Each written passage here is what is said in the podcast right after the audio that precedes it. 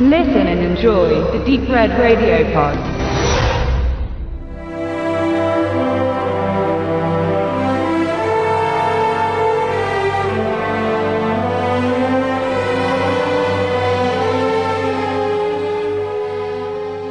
Politik ist ein gefährliches Pflaster. Ein Machtspiel, in dem sich Paul Madwick bislang immer behaupten konnte. Er ist bestrebt, den Politiker Rolf Henry als Gouverneur zu etablieren, um in den obersten Kreisen Baltimores seine kriminelle Vergangenheit abstreifen zu können, mit der er aber paradoxerweise immer wieder gerne kokettiert. Ein Grund, warum er gerade Henry unterstützt, ist, dass er sich in seine burschikose und bezaubernde Tochter Janet verliebt und sich in der Nähe zu ihrem Vater eine Hochzeit mit der blonden Schönheit erhofft. Verzwickt ist, bevor er diese Gefühle in sich entdeckt, dass er immer scharf gegen die Familie seiner Angebeteten geschossen hatte, weil Rolf Henrys Sohn ein Spieler und Pleitegeier ist. Ausgerechnet der Bruder von Janet ist wiederum mit Pauls Schwester liiert.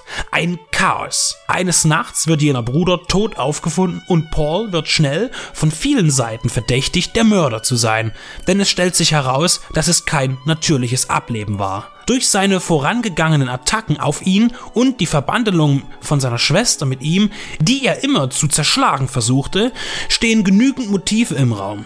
Um seine Unschuld zu beweisen, wird Pauls getreuer Berater Ed Beaumont die Ermittlungen aufnehmen. Eine Berg- und Talfahrt zwischen Beweisen, Indizien, Zeugen und möglichen Tatverdächtigen beginnt. Neben Paul, gespielt von Brian Don Levy, ist Ed die Hauptfigur, welche den Film trägt.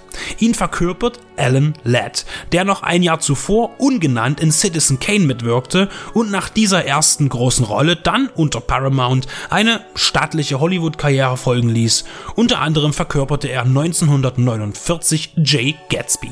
Vor allem in den Dialogen kann der gläserne Schlüssel, so der Titel des Films, überzeugen. Es werden sich schnelle und hastige Wortduelle geliefert, was die Handlung um Verschwörung und Intrige verdichtet und erzählerisch strafft. Was die Aufklärung des Verbrechens zusätzlich für den Betrachter erschwert, ist, dass wirklich alle Protagonisten nicht richtig einzuordnen sind.